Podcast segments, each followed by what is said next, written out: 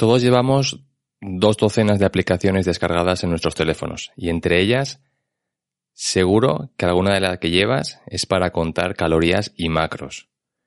Educarte en aprender la diferencia entre proteínas, grasas, carbohidratos, vitaminas, minerales y demás es importante y por tanto necesario. Al mismo tiempo que te educas sobre este tema, de la mano viene el aprender pues también sobre las calorías. El problema aparece cuando entramos en la espiral de pensar que eso, calorías, macros, es lo más importante para perder peso y no recuperarlo.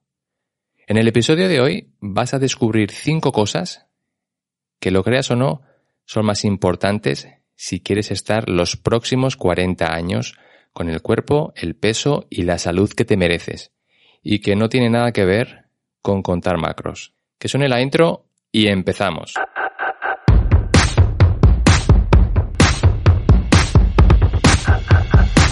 Frecuencia Fitness, el lugar de encuentro semanal para estar al día de todo lo relacionado con la nutrición, hábitos saludables y entrenamiento de fuerza. Con Daniel Rubio. Frecuencia Fitness.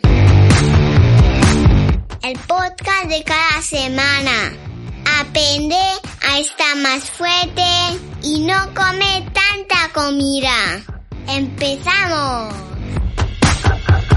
Antes de comenzar con la primera de esas cosas, quiero dejar bien claro que no tengo nada en contra de usar de manera temporal alguna aplicación de las mencionadas al comienzo del episodio, con el propósito de educarte en cantidades de alimentos habituales en tu día a día.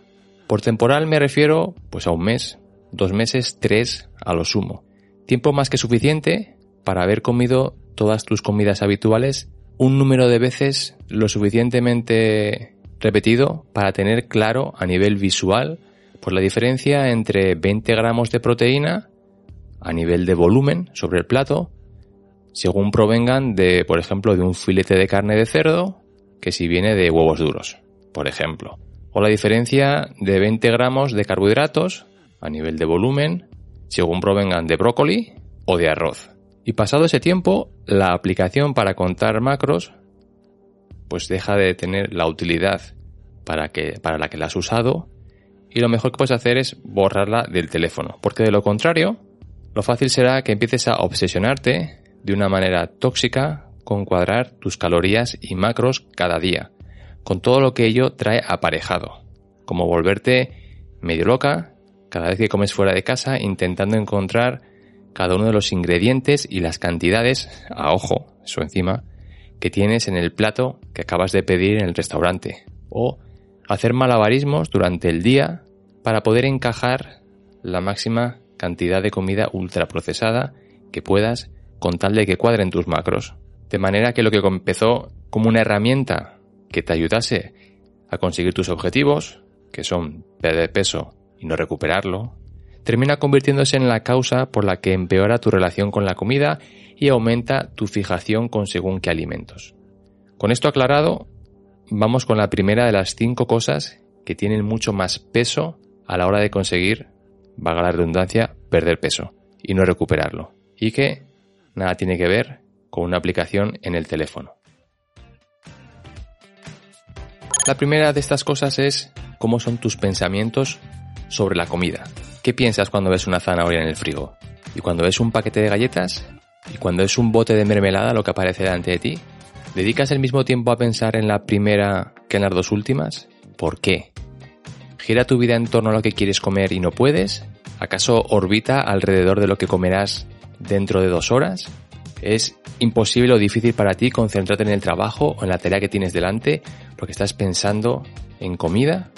Contar macros sirve de poco si te pasas el día desde que te levantas hasta que te acuestas sin trabajar en esos pensamientos que se van acumulando con el paso de las horas, haciéndose cada vez una losa más difícil de soportar, que es lo que hace que conforme llegan las últimas horas del día, empieces a tomar malas elecciones. Trabajar en tu conversación interna, eliminar creencias erróneas que te dicen que hay alimentos buenos y malos, prohibidos o válidos, sanos y no sanos, será lo que te saque del laberinto tan enredado al que cada nueva dieta que has probado te ha ido metiendo y que ninguna aplicación de macros o de contar calorías te podrá ayudar, sino más bien lo contrario. La segunda De estas cosas, que influyen mucho más que una aplicación de contar macros, es tu estilo de vida. Como he comentado de pasada hace un par de minutos, aunque la intención inicial sea buena, al final para mucha gente lo de contar macros usando aplicaciones se transforma en una excusa para comer peor de lo que ya venían haciendo, pero sin tener remordimientos porque según los numeritos que aparecen en la pantalla, pues no te has pasado de tu total calórico de ese día y has conseguido cuadrar tus macros. Con lo cual, lo has hecho bien. De entrada, igual piensas que comer como un niño de 5 años sin control parental no tiene problema mientras te mantengas en las cifras que te lanza la aplicación. La realidad, como casi siempre, es un poco diferente. Lo quieras reconocer o no, cuando la mitad de tu comida diaria, o más, es a base de alimentos con bajo contenido nutricional, tiene un impacto directo en todas las áreas de tu cuerpo. Tu digestión es peor, causándote hinchazón, gases, molestias gastrointestinales. Gastrointest... A ver si me sale. La tercera. Gastrointen... No, pues no me sale. Gastrointestinales. Esto, Pachi, no lo borres. Que quede claro que tengo lengua de trapo. Molestias gastrointestinales. Peor absorción de los nutrientes, entre otras. Además de todo eso, te notarás con más cansancio porque aunque tus macros sean los correctos, has llenado el torrente sanguíneo con productos que traían también la tira de químicos y demás porquerías que al cuerpo no le sirven, pero que tiene que trabajar por deshacerse de ellos. Repercute en tener mala calidad de sueño, que es la puntilla para fastidiar el balance hormonal. ¿Cómo lo ves? Cambiar tu estilo de vida será algo innegociable, lo quieras o no. Y ello implica que al final de la semana, el 80% de lo que comas deberían ser alimentos que tengan un solo ingrediente. Y todo lo que no sea trabajar en alcanzar al mínimo esa cifra es construir la casa sobre una fundación de arena que hará que cuando pongas la estructura encima todo se hunda sin remedio y por tanto igual dará que hayas conseguido alcanzar ese peso que hablaremos en un rato, que lo vas a perder en cuestión de días o semanas.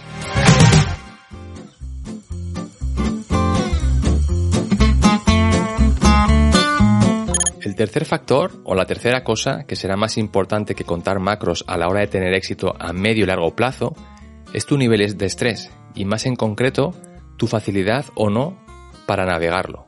Casi nadie quiere trabajar en esto de, de controlar el estrés porque es aburrido pero es junto con la mala calidad de tu sueño el asesino silencioso número uno a la hora de conseguir o no conseguir tus resultados. ¿Por qué? Pues porque afecta directamente a tus hormonas, tu metabolismo, tu apetito, tu sueño, tu motivación, tu flora intestinal y un largo etcétera. Y si es tan importante, ¿por qué no se nombra más a la hora de perder peso? Igual te estás preguntando. Pues porque como no se puede cuantificar en números, es menos sexy el trabajar en ello que si usas una aplicación para calcular tus macros y calorías, donde todo queda bien clarito al final del día si estamos buscando ver si lo hemos hecho de la manera correcta o no.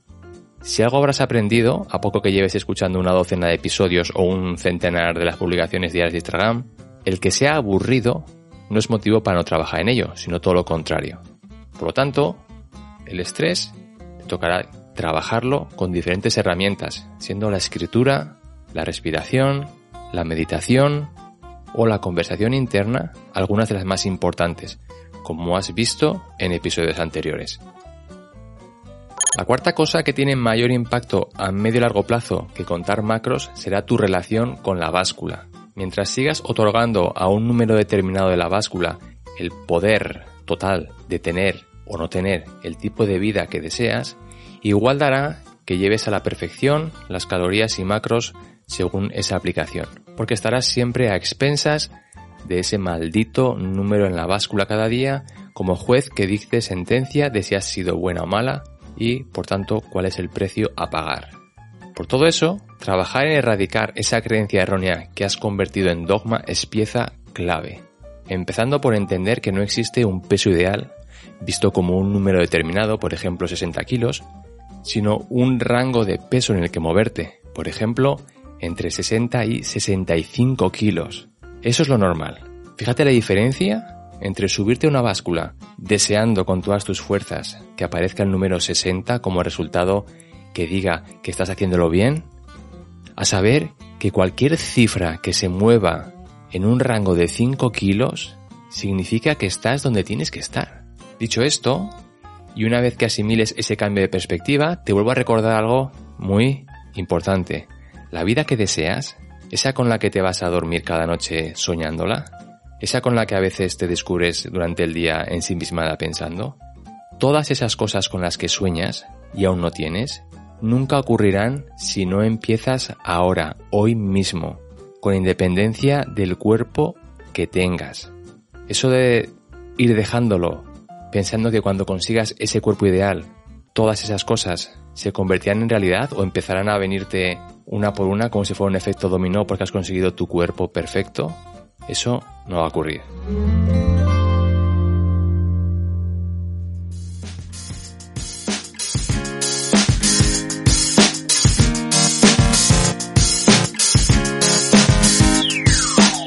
La quinta y última cosa que supera en importancia a contar macros es enterrar la mentalidad a corto plazo. Si has empezado a cuidarte teniendo en mente una fecha en la que dar por concluido el trabajo y con ello poder dejar de lado todos los sacrificios que hayas ido tomando durante este tiempo, ya puedes despedirte de tener resultados por mucho que cada día hayas cumplido a rajatabla con tus macros y calorías. Lo mismo si necesitas tomar carrerilla antes de empezar a cuidarte. Tomar carrerilla es el hábito adquirido de, bueno, mañana empiezo. O bueno, lo dejo para el próximo lunes. O para después de las celebraciones navideñas. O la fecha que te hayas puesto en la cabeza. Mira, ahora que estamos a principios de septiembre, pues mucha gente lleva todo agosto diciendo el 1 de septiembre empiezo. ¿Por qué? Pues sabe Dios por qué. Pero ese tiene que tomar carrerilla antes de empezar. Todo lo que no sea querer empezar hoy es tener mentalidad a corto plazo. De la misma manera, el querer transformar tu cuerpo porque hay una fecha en el calendario donde algo va a ocurrir que quieres llegar en la mejor forma posible, como una boda, las vacaciones de verano, una reunión con tus compas de universidad, sigue dejando a las claras que no has dado cerrojazo a la mentalidad cortoplacista y sigues viendo el hacer las cosas a medio y largo plazo como algo que no merece la pena. Pues esto es todo por esta semana. Ten claro que mientras no hayas dado la vuelta a esas cinco cosas, de poco te servirá utilizar una aplicación de las que cuentan macros, porque de momento ninguna de ellas sirve para trabajar lo que marca las diferencias a medio y largo plazo, que es todo lo que ocurre en el espacio que va de entre tus cejas a tu coronilla, tu cabeza, tu cerebro, tu mente. De ahí la importancia de querer empezar el cambio de dentro hacia afuera y no al revés. Si te ha gustado el episodio, ya sabes que agradezco si realizas alguna acción de las que no te llevan ni un minuto de tu tiempo, como compartirlo en redes sociales y grupos de WhatsApp, dejar un comentario, suscribirte a la plataforma donde lo escuches, dar una valoración de estrellas, todo suma y todo ayuda a que el podcast siga creciendo y cada vez más gente lo pueda descubrir. También, si quieres trabajar conmigo para que te ayude a conseguir el cuerpo que tanto deseas, puedes enviarme un mensaje a info@frecuenciafitness.com. Y por último, me encuentras a diario en Instagram bajo el perfil de Frecuencia Fitness 40, 40 con número. Muchas gracias y nos vemos en 7 días. Chao.